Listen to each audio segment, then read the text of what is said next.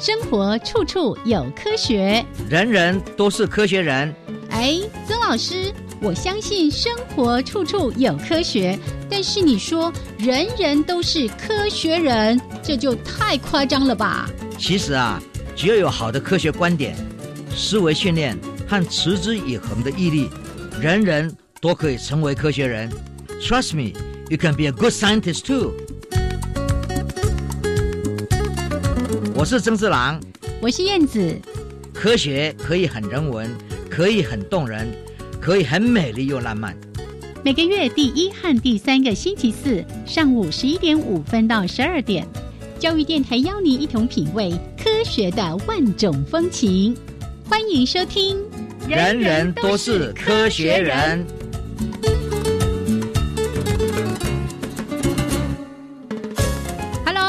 的听众朋友们，大家好，欢迎收听教育电台。人人都是科学人，我是燕子，我是曾四郎。Hello，曾老师。哎，燕子好，大家好。哎，老师今天气色挺好哦。哦，今天哦，真的很不错，因为最近哦，你看一看。合欢山上，嗯，那些非常高山的那个杜鹃花，你的意思是你有去看吗？没啦，我这个我这个是有那个过敏症的人，有发混热的人，只能在照相片上看，只可远观，对，只能在相片上看，不可能到那边。一到那边以后，会把所有的喷嚏都喷出来，至少是一次就要喷十几次，这样就太扫兴、煞风景了。对呀，对呀，对呀，所以但是还是春天到了，嗯，哦，然后呢，今年那个。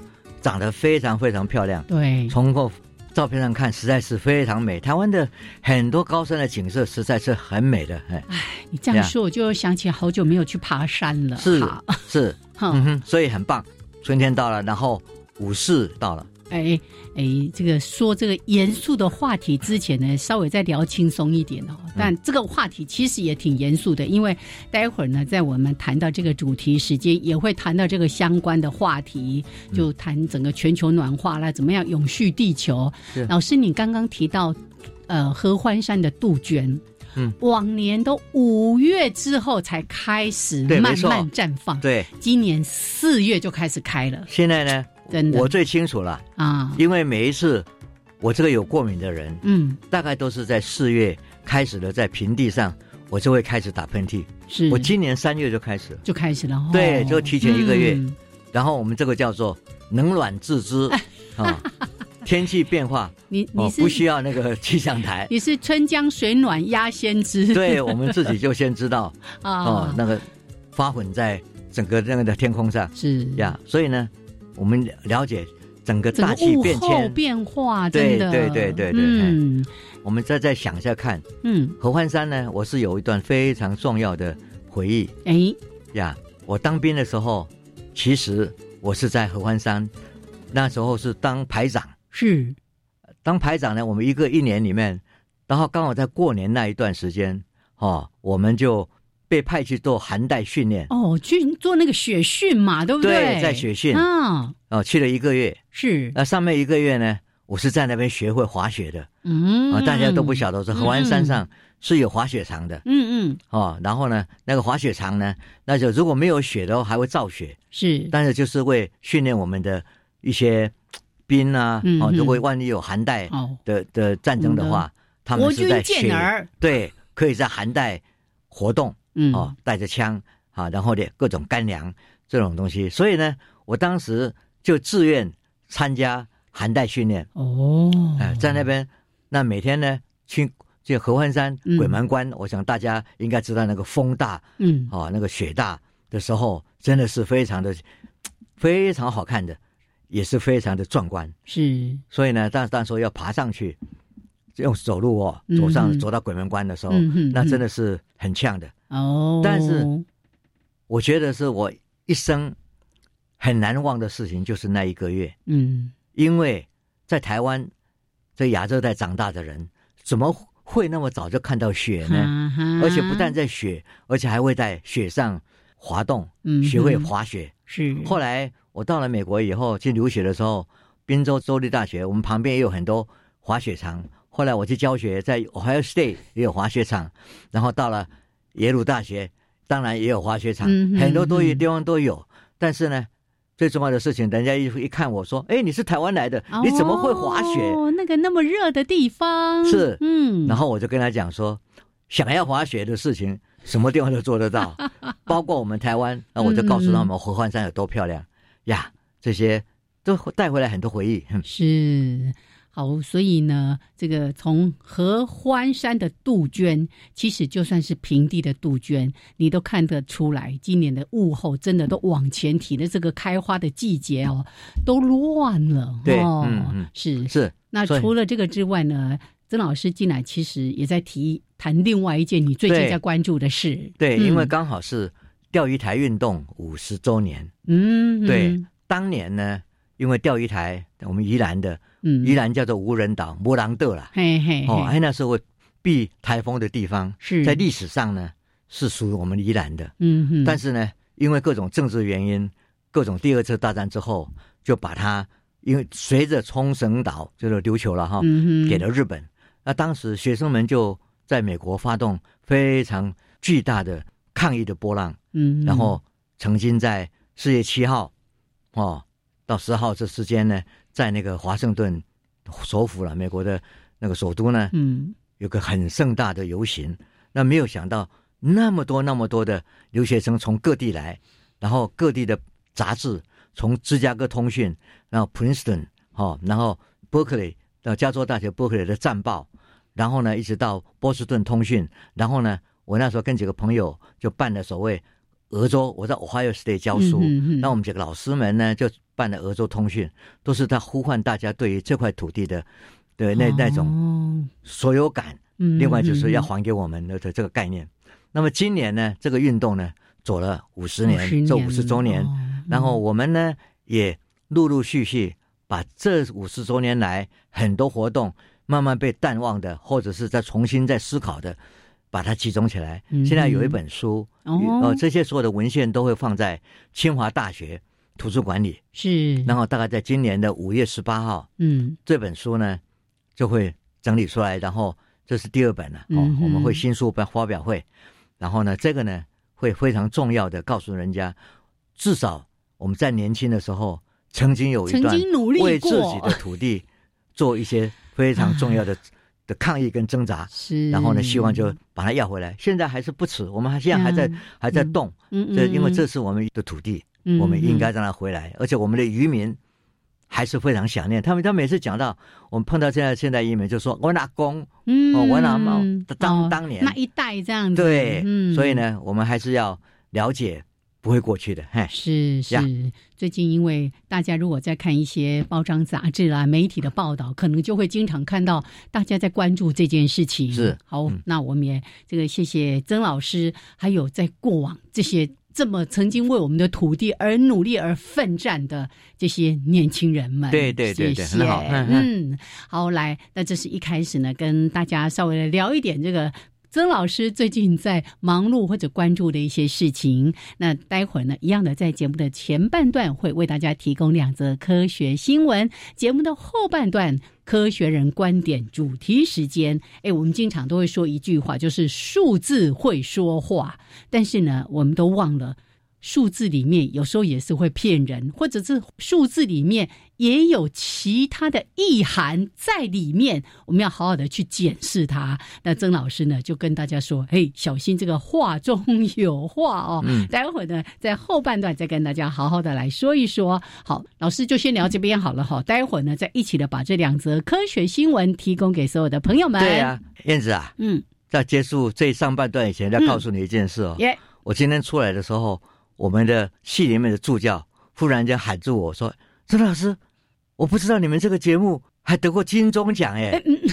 我吓一跳，我说：“哦，贵贵州当奖给大家啊！”民国一百年吗？对，嗯，我说：“哦，原来有这回事。”是。然后呢他又跟我讲说：“曾老师，你不但拿到金钟奖，你还拿过金鼎奖，是都跟你们这个人人都是科学人有关。”我说：“对。”就是人人都科学，这个科学人是是是，很好，好，会唤起大家的回忆。是是是，今天是那个回忆专辑就对了。对对。OK，好，那就先聊到这边，一小段音乐之后回来为大家提供两则科学新闻。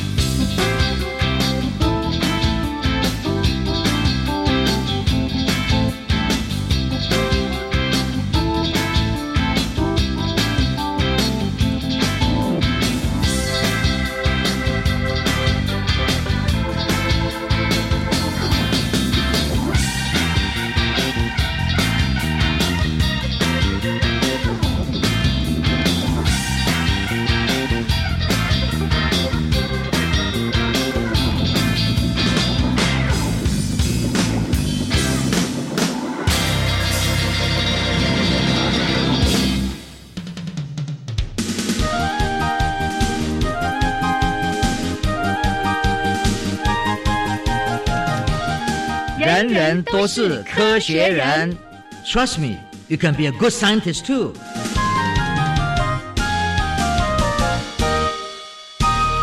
人人都是科学人，处处可学新知识。欢迎朋友们继续加入教育电台《人人都是科学人》节目。我是燕子，我是曾志郎。好，来这个来谈谈打疫苗的这个事情。这个刚好昨天晚上呢，我一个侄子就说：“哎，他最近要飞美国了。”美国加州，我说：“哎，这个最近安全吗？”说：“哦，有这个加州哦，这个好像打疫苗的比率已经很高了，而且还蛮有效的，所以他最近计划要回美国去这样子。然后呢？”哎，国内因为最近不是疫情，这个印尼机师啊等等的，然后又然后有一些这个呃染疫的人又四处啪啪走，又不戴口罩哦，所以有点人心惶惶的。是，嗯，是这个事情，就是说谈到疫苗，嗯，我们都想到说这一次让大家非常的警觉。是这个地球上有时候自然界在反扑的时候会会很多病毒又出现，那么在历史上。曾经出现过好多次，嗯哼哦，然后每次都会牺牺牲相当多的人们，哈，然后这些的黑死病啊，对呀，对呀，当年还有最有名的我们知道说南美洲这个阿奇泰在整个帝国不见的时候，都因为是有病，嗯哼，那这些事情呢，现在我们大家活生生的看到，在七年前我们有看到所谓的。SARS 嘛，哈，这是多少年前了？哦，将近好好多年了。SARS 后来又有一个 MERS，有没有？对对对，好好多次。那台湾就有这些经验。那到这一次，这个所谓 COVID-19，嗯，新冠病毒来的时候，台湾就守得非常好。可是有时候就会忽略很多事，因为没事嘛，好像看起来没事。有时候就因为轻忽这个漏洞就被打开来。那我们看看全世界。为了疫苗，为了这个这个瘟疫，大家都是在学校里面停课，然后不来学校，就这些事情，台湾基本上是安安稳稳在度过。只是大家要很小心，要对于社会距离这些东西要戴口罩、消毒。嗯，哦，我们觉得这还是要好好做好。现在更是要做好，因为一松懈就会出事。没错，所以这个还是跟提醒大家。嗯，那今天我们要讲的事情是人。会有这一种流行病，嗯，但是我们讲到植物也有。啊，植物很多病虫害啊。我我我是岐山长大的，是。那岐山的香蕉，香蕉。对，最早时候那么多年前曾经有黄叶病，嗯啊，这些呢把它把那个整个这个世界上还有大致很多地方的的这个香蕉呢，嗯，就会打败，是打得一塌糊涂，都会就都要崩崩溃。但是大家都努力要去把它救回来，各种研究怎么样来。用各种不同的方式来治疗它。台湾也有我们所谓的香蕉研究所，哦，我们岐山，对，是是，对。然后呢，很多努力在在做。到现在呢，动物也有，嗯哼，啊，动物呢很多啊，对，我们知道，我们养有没有？口蹄疫啦，禽流感啦，还有鸡瘟呐，这些东西，狂牛症啊，狂对，这些东西都是我们知道，但是呢，我们也可以从上面学到很多新的科学知识，嗯哼，哦，怎么样发展疫苗，怎么样去把这个疫苗看看它是对哪一个都有效，嗯，那最近发现的就是说，这个所谓老虎。哎。哎，对，哎，很少听到说老虎会有这种什么传染病，那就是在俄罗斯的这些老鼠发现了，嗯，它的它有病，嗯，这个叫做犬犬瘟热，犬瘟热，嗯。啊，这个犬瘟热呢是在狗里面传过来的，哦，所以呢，我们也知道很多这些狗啊、猫啊，有时候都要打一些疫苗嘛，对不对？然后这个呢，野外野生动物，那这个是非常漂亮的。一些老虎群，对呀，但是西伯利亚虎，哎，对对对，但是最最糟糕的是，它的比较小的，你说年轻的啦，嗯，是比较容易受到感染，哦，而且一感染死亡率就会会比较高，所以呢，打疫苗呢对他们是非常有效的。现在就说大家努力在说，那如果是发展这些全温热的疫苗，嗯，那应该是赶快对这些野生动物。也是我们必须要保护的，因为他们假如你今天不去做，嗯，那他们就会死亡。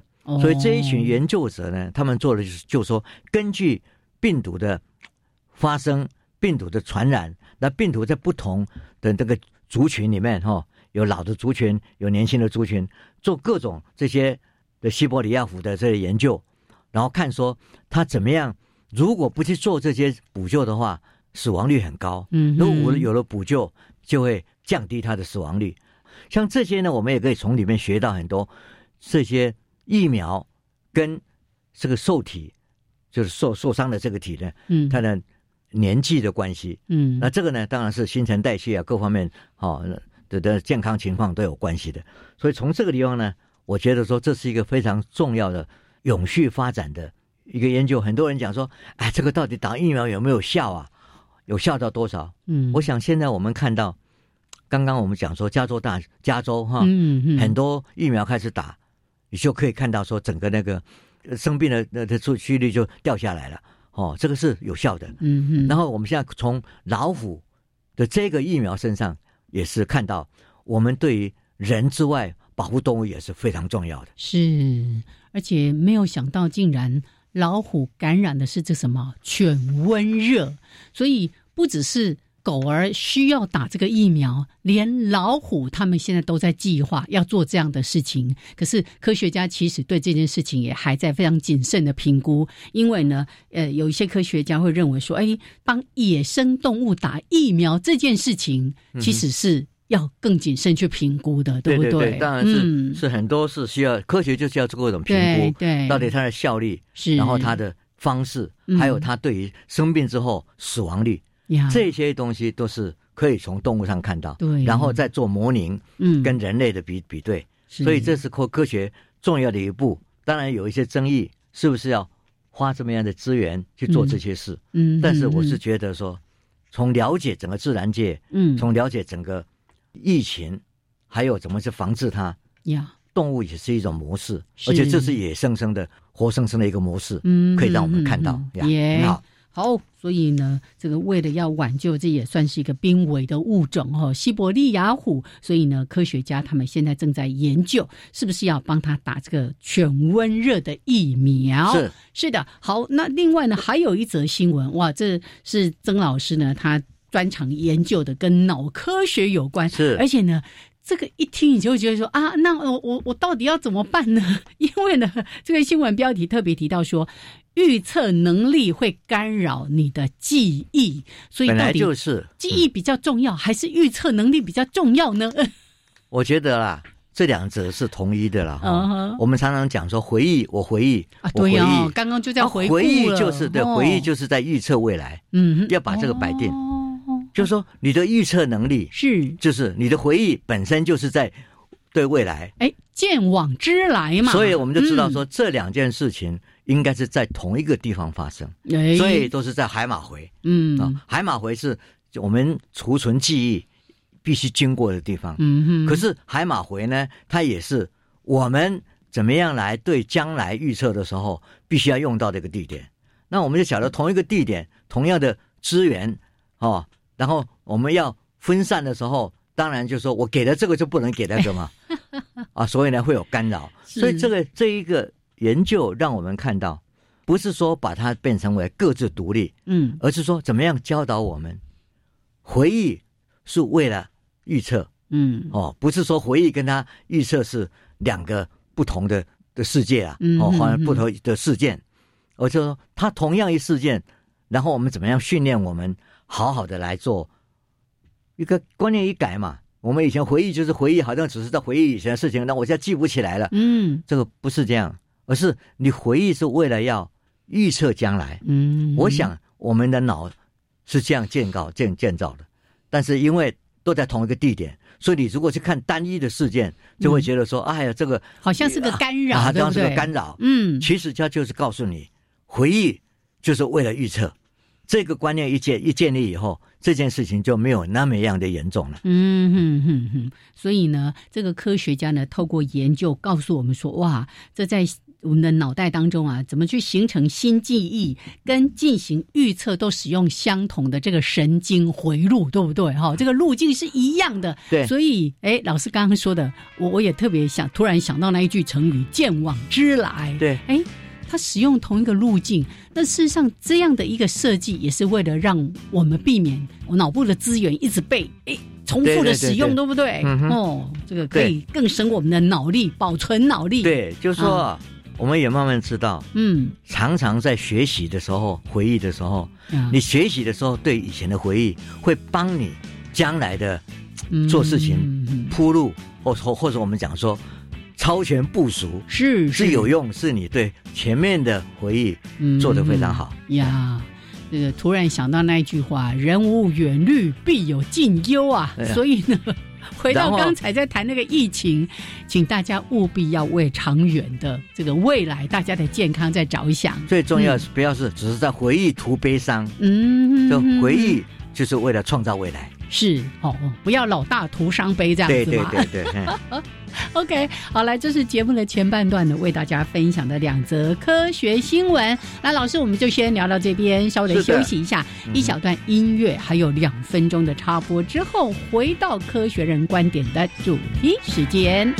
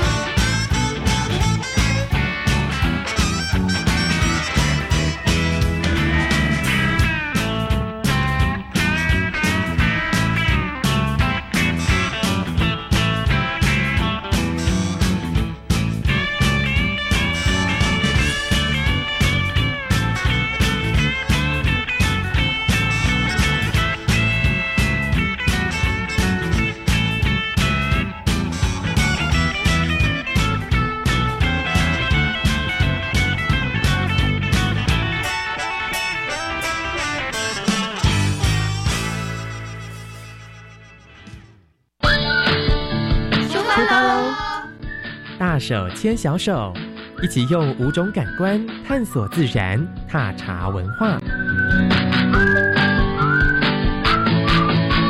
五十二个户外教育好点子，欢迎每个星期三晚上五点二十分，和我们一起走出课室，尽情探索，点燃热情，勇敢冒险，享受学习的乐趣。老师可以使用多元教学平台培养学生自主学习的能力，而科技及智慧化的工具往往能产生最好的学习动机。没错，透过英才网平台，让学生先进行诊断，针对每个孩子的弱点，再提供最适合的题目与教学引导，发现学生成绩真的进步了不少哦，很棒哦！运用英才网改善学生学习，的确有显著的成效。以上广告由教育部提供。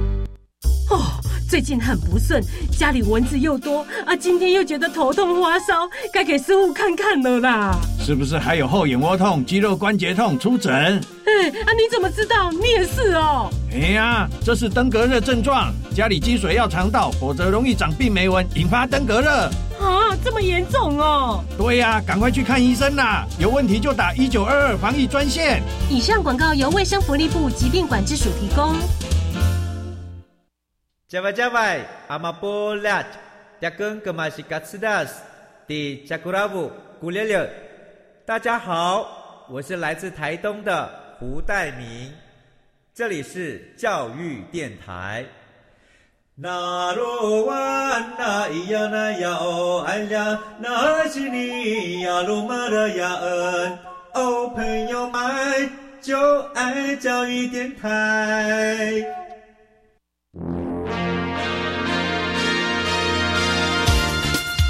人人都是科学人，Trust me, you can be a good scientist too. 人人都是科学人，处处可学新知识。欢迎朋友们继续加入教育电台。人人都是科学人，我是燕子，我是曾四郎。好，我们的节目呢，在每个月的第一还有第三个星期四上午十一点五分到十二点为大家播出，也欢迎朋友们都能够按时的收听。那也记得我们节目播出之后。六十天之内都放在教育电台的网络上面，你只要去找到这个相关的声节目资料啦，然后打上“人人都是科学人”，两个月之内的节目任君好随时随意的收听，加入到我们节目的后半段“科学人观点”。刚才已经跟大家提到了，今天的话题呢，要来聊聊数字会说话，但是小心话中有话。我们就是常常这样子被骗的，就是哦，那个数字很美，很有远见，很怎样？结果呢，这个里面是不是有暗藏着什么样的玄机，是我们所不知道的？就说我们今天一开始的时候，我们就讲说回忆，一开始打喷嚏，我就回想说，当年我住在南加州，嗯，那个地方就是从洛杉矶会飘来很多很多空气污染。哦，我以为你要说那边野地有 满地漂亮的花朵啊，空气污染也有。花朵是很多，从帕萨蒂娜到到整个那个 Palm Spring 都是花了，很漂亮。野地的花真是超美。但是问题就是也有很多空气上的一些污染化学的物质，嗯哦，那也很重。因为在早上起来的时候一看，哇！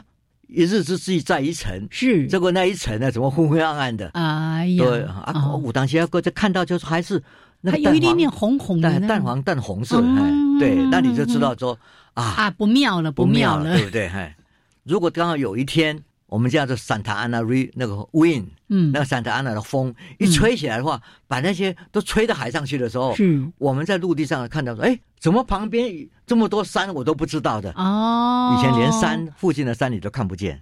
对呀，这个老师是高雄人嘛？对。那呃，我我记得我前阵子去高雄屏东的时候，就有朋友就会提到说，哎呀，以前呢往那个方向就会看到北大武山。对，现在什么都看不到，因为就是雾茫茫 一片嘛。对，就是空气污染、雾四茫，就是这样哈。所以呢，我们就说啊，这个就是文明、科学文明带来的代价。嗯，为什么呢？因为你要很多东西来生产各种物质，你不能节能，也不能减碳。对，然后土地一直挖，对，那个灰尘一直起来，农地一直消失，啊，种植的地面就越来越少。这个时候呢，嗯，你当然就会看到你的蓝天，嗯，慢慢慢慢一直在消失掉了。现在很多所谓已经发展的国家、科技文明国家，他们创造了这些污染，创造这些文明，可是现在已经开始在觉醒，知道说一定要想办法，在二零二五年我们要做到什么地方节能减碳，我们要怎么样来减少汽车各方面的废气？这个时候，其他的国家呢，当然也要追到你们的科技文明啊！啊，他们在追的过程上，没有想到他们要去做减碳，想办法去节能。你也不能阻挡这些正在发展的国家想要跟你一样，可是他们并没有新的模式来做节能减碳的工作。所以这样的话，全世界大家都在污染中成长。联合国当然就很注意啦，要大家有永续发展的概念。然后这已经谈了多少年了？可是现在呢，大家还在谈你谈你的。终于，他们立下一个标准，颁布了十七项。核心的这个目标，嗯，而这个十七项终结贫穷啦，消除饥饿啦，确保健康跟促进各种年龄的这个福祉啦，确保优质的教育跟提倡终身教育啦，实现性别平权、净水、卫生，还有永续管理、可负担的洁净的能源、合适的工作及成经济的成长，促进工业化，加速创新及铺设基础建设。消弭不平等、永续城乡、责任消费及生产的这种叫做循环经济，嗯，定定气候变迁的行动，所以我们才有二零二五年的一些标准。还有呢，就是说要推动和平、保育陆域的生态、保育海洋的生态，然后呢，正义和建议的制度，强化多元伙伴关系，一共十七项。嗯，我不厌其烦的再三提这个。就要跟大家讲，这个时代对我们每个人都很重要。对，我们这一代、我们的下一代、我们的下下一代，嗯嗯，你要留给人他们的是怎么样的一个地球？这些标准呢？我想是所有的知识分子、所有的人，如果能够深记其心，都要不停的讲、不停的讲做。嗯，不但是社会要去做，个人的行为也要去做。我上课的时候呢，也常常会提到这些事。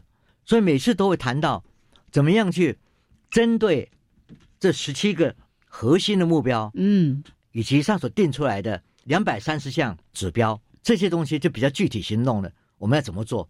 讨论的结果呢？同学们当然很兴奋，可是总觉得说，那讲了这么多，也这么具体，为什么我们做不到？就光说不练，是就是个最大的关键点了。嗯，那么为什么？定定的标准，嗯，还有他所制定下来的数据的要求，都非常的清楚，嗯，比如说百分之五十，嗯，要达到什么地方？对，百分之七十要达到什么地方？哪一年要做到什么？那你为什么有这个数据？你跟这个数据，还有跟着的方向去做就好了嘛？可是常常做不到，啊，这个呢做不到呢？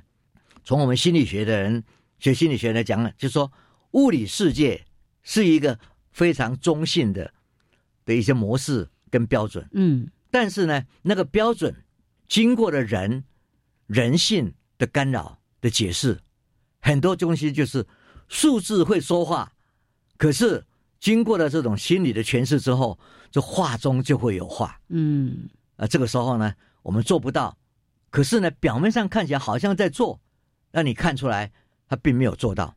我们看到整个资料的解释会不一样，嗯，那这个呢？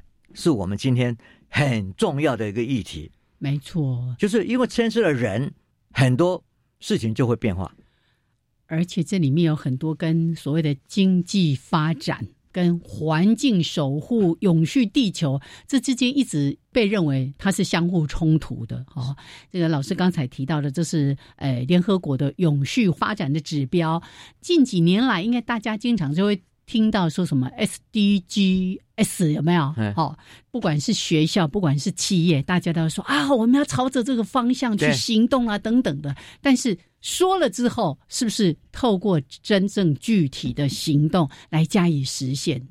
对，嗯，我们也不能够忽略这些。其实现在很多工商业、企业界有些人在做了，在做了，对，是有些成效。可是那些成效呢，常常会在底下的时候，嗯，被抹杀掉。但是呢，我们一定要说，还是在做，嗯，还是有积极的成效，是看到是有一些成效的哦。我们现在就看到说，企业界对于社会公益的事件，嗯，在做的时候呢，还是不错。就是是，就是说，我们要在具体的东西，他在做，可是他到底他在做什么？嗯哼，这个事情是可以做好的，是好好来看。耶，这一段结束以前，我要先讲一个。嗯，我们常常讲说，一个事情发生了，像我们的这个泰鲁哥事件。嗯嗯，我们说大家都在改进，多少年来大家都在谈，对呀，要怎么改，要怎么改？什么交通安全的些指标、该有的守则都讲了。嗯，发生事故了，追究责任，大家会讲说我没有做啊，你看啊。报告里面有一百四十四项改进改革的，然后我们已经的一百零九项各种都我都在做啊。哎，这看起来已经做的很好了。他就给你一个数字，就是我在做每一个啊。嗯。可是数字里面有没有落实？嗯，我们不知道呀。然后呢，很多地方就说人呐，在解释每个数字它是不同的。这个地方呢，我们先谈一个重要重观点。嗯哼，数据你要给数据。是啊，数据这个概念呢，在英文叫做 data。那这些 data 呢，英文看起来就是 data 嘛。是。可是你如果把它翻成中文，叫做数据，这个就是有意义了。中文是一个复合词，英文看不出来的东西，中文就看出来了。数就是计算，一点一点的计算。哦，就明明白白的数字。对，嗯，就一点一滴加起来，嗯，减掉多少都很很清楚。但是句呢？哎，句式就有一种说，你根据什么来算的？哦，对，data 数据，嗯，是数会会出来，但是那个数是怎么出来的？是根据什么出来的？根据什么出来就是一种解释。哎呀，这个就是我说人性的干预，嗯嗯，就在这里，嗯哦，我们会看到相当多的例子，常常就是为了达到一个呃这个数据，我就去把旁边的各种。包装一下啊，美化美化一下，嗯，就达到这个目标了。是啊，这个是很平常的，因为这个是人性的一部分。哦，我常常在讲嘛，你说三七二十一，嗯，这个不会改变嘛？呃，是啊，这改变不了。但是你如果去杂货店买，对不对？买香蕉好了，叫大家买香蕉，几斤七颗，七颗，那三斤多少钱？老板出来了，看到是老主顾来了。几斤七颗，三斤二十一啊！不要了，二十就好。啊，你的小孩在旁边讲说：“哎，奇怪呢，这个老板不会算数哦。”哎，老板不会算算数，不会哈。可是他没有了解的是敦亲睦邻是，然后呢，哦，老主顾啊，老板会做人呐，对，做人。然后呢，有时候也是为了还要找找九块，很麻烦的。嗯嗯，哦，干脆就这样好了。是，所以这个东西就说，你说从数字来讲。三七二十一不会变，嗯哼。可是三斤七块钱一斤变成二十，这个就是人性，嗯。所以呢，要去解释很多事情做不来或者没有做到，常常是在数据的呈现上出现了解释的问题。耶啊，这个就是人性被影响的部分。嗯，所以哎。以前从来没有去想，我们就数据数据已经讲的非常的顺口了，没想到原来这数据本身就有一个意义。老师刚刚说的那个数本身硬邦邦嘛，对不对？该多少是多少，但是句呢就有主观解释的空间。是哦，我们再讲一步哦，中文字的美美在哪里？嗯，就前面的数叫做计算，嗯哼，那是不会变的。是，可是后面的句呢？叫做算计，嗯。哦，了解，不一样了。哦，这个就是人类的人性加入之后，是很多事情会变的哦，所以也才会有老师刚才在说的那个文章的标题：数字会说话，但小心话中有话。对，好，待会儿呢，我们后半段就好好的来说一说这个话中有话到底是怎么回事儿。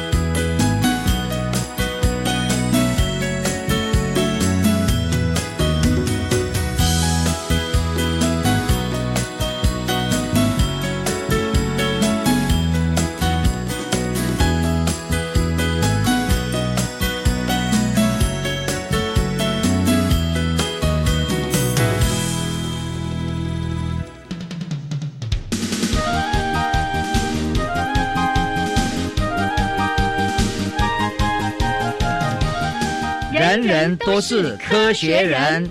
Trust me, you can be a good scientist too.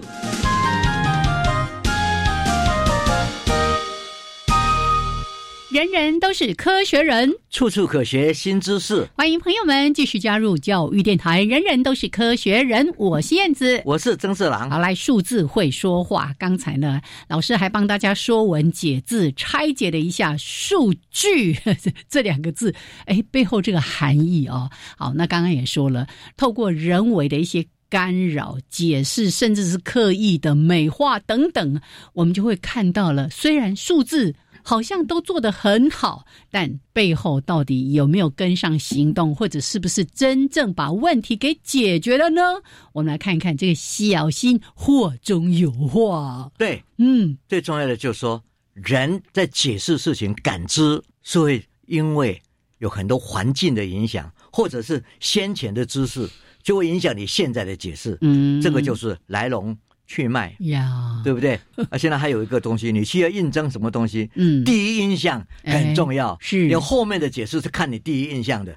老板呢，要应聘你的时候，要看到你是不是符合他的标准。都从你前面的这个第一印象去解释嘛？对，这个我们叫做先前印象的适应。嗯嗯嗯，啊，这个这个适应的效应哈。决策常常受到前面的影响。其实大家如果有看这一期的《科学人》，嗯，那这一期的《科学人》呢，我上旁边有一张图，这个图呢上面是两个圈圈，底下是两个圆圈，那上面的圆圈呢有一个是一点点一点点，只有少数的点，但是大点点，对，然后右边呢是充满了很多点，满满满的点，嗯，你眼睛看到他们中间有个十字，看一下以后，嗯，看三十秒，然后呢？你再把底下眼睛往下面一看，底下也是两个圆圈，嗯，啊，一个是右边的很多点，一个是左边的很多点，是，其实他们呢点都一模一样，可是你会看到，刚刚那个小的点的地方呢，下面的右边的点呢，嗯，变少了，嗯，因为上面是很多点，是，你在看到的东西呢，就会低估下面的点，哦，可是左边的是点很少，你就会。高估下面的点，你你的眼睛被骗了，或者说你的大脑被骗了，对不对？哦，哎，这个我们叫做数量适应的，嗯，的一个感感觉。但事实上，下图这两个的点点是一模一样的，对，它只是反过来而已。对，这个实验做出来之后，大家觉得说，哇，怎么会这样？两个一模一样点数的受到上面的影响，哎，你就会误判了。对，多的变少了，嗯，少的变多了，对。这是很具体的一个效应，可是你说啊，会这样子是因为点太多我看不清楚了，我只能用估算，对那估算它才会有哦误差误差值啊，才会这样，会不会这样子？嗯嗯，啊，这个时候我们就看了两个很棒的实验，一个是在我们的中央大学张志宏教授他所领导的团队呢做研究。你刚刚讲的说数字估算，现在我们干脆就来了一个。就是给你看到的数字是非常准确的，嗯，比如看到五，然后呢底下有一个一个一个仪器，嗯，你要去握这个手哈，然后握说你认为五是多少力量？哦，哎，嗯，然后你叫一二三四，你一个前面让让让让你做很多很多次以后，你说我我握五就是多少？哎，或者四是多少？现在呢，给你说好要开始做了，嗯哼，给你打出来，那个五旁边呢也放了一个数字。如果那个数字是九，你就发现说你这个按的五呢，力量就少一点，比你刚刚旁边没有影响的时候呢 少一点。啊，被可是你看的是二，旁边是二，你底下那个一按，就忽然间比刚刚多出来了。哦，所以他会先测试你一二三四五抓的那个力道。对对对。但是呢，当开始实验的时候，他又用其他的数字，有点好像在干扰，还是对，有一个干扰。嗯嗯。哦，然后呢，你这样就看到他那个干扰的数字呢的大小，跟你的比较，就影响你的的力量力道啊。对哦。啊，这个是一二三四很清楚的，不像刚刚那个是说你说是估算。嗯嗯。所以很清楚的说，这个实验。的结果呢，就再次证实了数量的适应是会受到旁边的环境影响干扰啊。对对，这个干扰是就会进来的。我们再来看另外一个实验室，就是在阳明大学，现在叫做阳明交大了。嗯哼，对神经研究所的教授，我们的吴世伟教授，吴世伟教授呢，发表两篇非常重要的文章哈。他是一个做决策的人，嗯啊，所以呢，我们在做决策的时候，也常常会受到好像你在赌博，记忆力有多少？那前面的记忆力，你常常想着说，前面到底发生过多少记忆力？我现在在这个这一盘上，我要去赌的时候，我当然要受到前面的影响，嗯，对不对？我要估算嘛。我的基准点是多少嘛？所以，比如说这个是没出现百分之九十，那我现在在赌这个时候，我到底要怎么样来来做决策？啊，前面是百分之十会发生这件事情，那我这件事情我在赌的时候，我当然会受到它影响嘛。嗯哼。结果呢，他就做了一个非常有趣的实验，他就是给你这个彩券啊，让你这里这里去赌。哎哎，对，然后呢，就根据基准点的变化，就看到。你现在在赌的这一场赌博的时候，你要要赌多少？时候你的行为呢，就说发生了变化，你的决策，嗯哼，哦，多的你就低估，前面是少的，你现在就会高估，这这些东西就是完全不一样的，受到前面的基准点，你现在的决策就受到变化了。我觉得最重要的事情，他就是做了进一步，嗯，在做了这些决策的时候呢，躺在。这个我们所谓核磁共振的仪器里面，然后来看你脑部在哪里在发作，发作，对，在 活化，哎，这个活化在发作，对，在这个时候呢，他就发现了额叶眼眶的这个皮质那部分，还有内侧的前额内质的这个部分呢，都在活化。也就是说，他这个地方我们讲说他是经理部分嘛，啊，总经理在干嘛呢？嗯嗯，他在看说。前面的估算，哦的基准点，嗯嗯嗯，我现在如果要去做这些判定，现在的事件，我要怎么样来加以矫正？嗯，我们也没有跟你讲任何事情呀，他实验也没有跟你讲事情，只不过是给你看到这些可能的记忆率基准点，完全影响他，啊，影响他就在脑里面，所以我们就看到这几个非常有趣的。第一个，我刚刚讲的是图形。那个点数，嗯哼，你要怎么估算？你一看多少点，哎，哪个多哪个少？视觉，呃，视觉的，嗯，很清楚的。第二个，你就看到说，握用握力，然后呢，五受到前面旁边的数字的影响，是九还是二？对，你的力量，嗯，多少那个五的判定就受到影响。是这个，这是 motor，就是说，刚刚我们讲眼睛，现在是手，嗯哼。那第三个吴世伟的这两个实验，都是在测验。你心里面的运算呀，对不对？那心理的运算是一个决策机制。这个决策机制呢，它进一步告诉你说，确实一样会受到前面基准点的影响。对呀。然后呢，影响的部分在哪里？是在脑部的这几个地点，特定的地点里面会发会会发生。哎。所以那都是一个评估的过程呢，对对，没错。像老师刚刚提到那个那个彩券，他就提到说，呃，有百分之十的中奖几率的，百分之五十的，还有百分之九十的。对。那如果他手上那张百分之五十的中奖几率，结果呢出现另外一个是百分之九十的时候，他就会觉得，哎，好像他中奖的几率就会小了。对，其实低估了。不管怎样，他手上那都是百分之五十啊。前面如果是百分之十。他现在看到百分之五十，他就高估。哎哎哎，厉害厉害，一点也丢。对，所以这些实验呢，非常有趣的。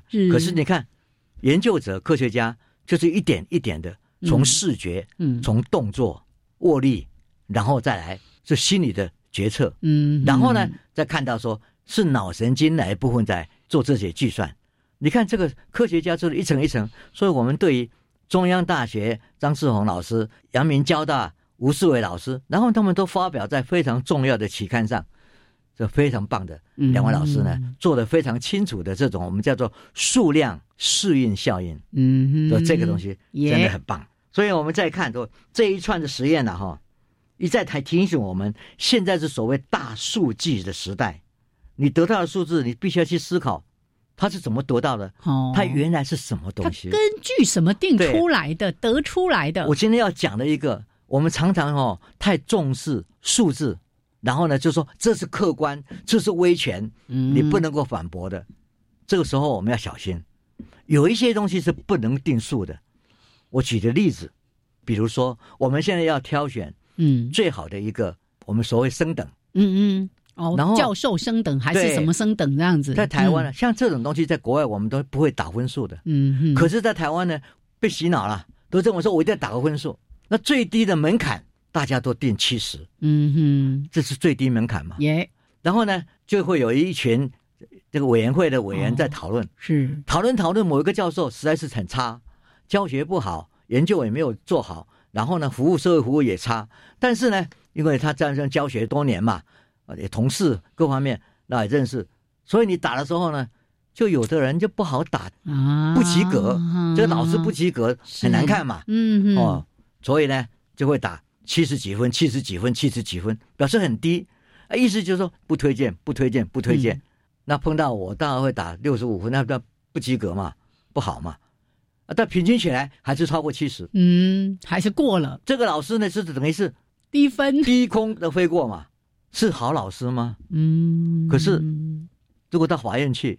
他就可以说：“我通过啦，是你那个门槛我过了门槛得到这个分数，你凭什么不推荐我？”嗯嗯嗯。所以呢，他会赢的。这个事情就是说，相信数不如无数，也因为这样子。最近好多好多美国知名的大学，以前在做是入学的时候都要用 S S A T 啊，还有研究所 G R E 啊，这些现在目前因为疫情嘛。很多都不能够去去实施这些考试，这时候呢，他们开始在思考：以前我们是不是太相信这些数字了？所以呢，有很多已经开始放弃，嗯哼，用重新的方式、另外的方式在思考日学怎么选材，而不要专一的定一个数字来先刷掉一些人。耶，这个呢，大家在思考。是，所以呢，尽信数不如无数，就是我们今天的重点。好，所以从这么多的这个相关的实验里面，老师再次的告诉我们，数字的确会说话。我们经常说什么用数字、用证据来说话嘛？可是呢，数字说话，你要小心，它话中有话哦。到底它奠基于什么？它从什么样的角度来解释？其实都会影响到呈现在你的眼前。那你就说，嗯，安尼不败哦，嘿。所以啊，有时候真的要很小心。是呀，OK，来，这是今天呢在科学人观点的主题时间，跟大家分享的内容。当然也欢迎大家可以一起加入阅读的行列。这是两百三十一期五月号的科学人，曾老师也为大家分享了这样的一个文章的内容。其实这一次在谈共度疫情新复原，我觉得这个议题对我们现在。这个时刻的人来说很重要，可以好好的来读一读。是，嗯，好，那谢谢曾老师，谢谢，谢谢燕子，谢谢大家，谢谢听众朋友，我们下次节目见，拜拜，拜拜。